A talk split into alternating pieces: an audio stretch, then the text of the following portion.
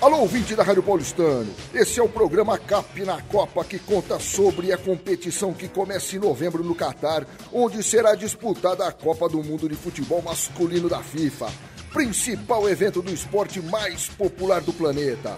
Serão 32 seleções divididas em oito grupos com quatro seleções cada que irão duelar para conquistar o cobiçado troféu de campeão do mundo de futebol. Ricardo Silva, produtor da Rádio Paulistano, traz uma que é para ficar de olho.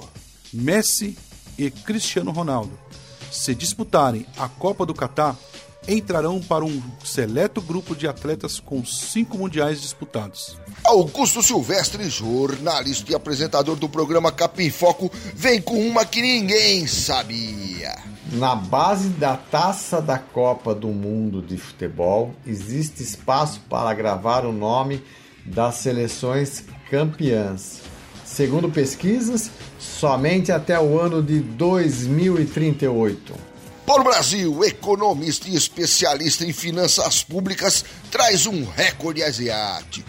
A Coreia do Sul é a única seleção asiática a ter chegado a uma semifinal de Copa do Mundo. Foi em 2002, jogando todas as partidas em casa, levou o gol mais rápido de todas as Copas aos 11 segundos do turco Hakan Sukur. O irmão Daniel Razelo, publicitário e artista plástico dos bons, conta mais uma dos alemães. A Alemanha é a seleção com mais vice-campeonatos, perdendo as finais de 1966, 1982, 1986 e 2002.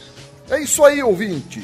Fique sintonizado na Rádio Paulistano e traremos novas informações do maior evento do mundo da bola, a Copa do Catar 2022.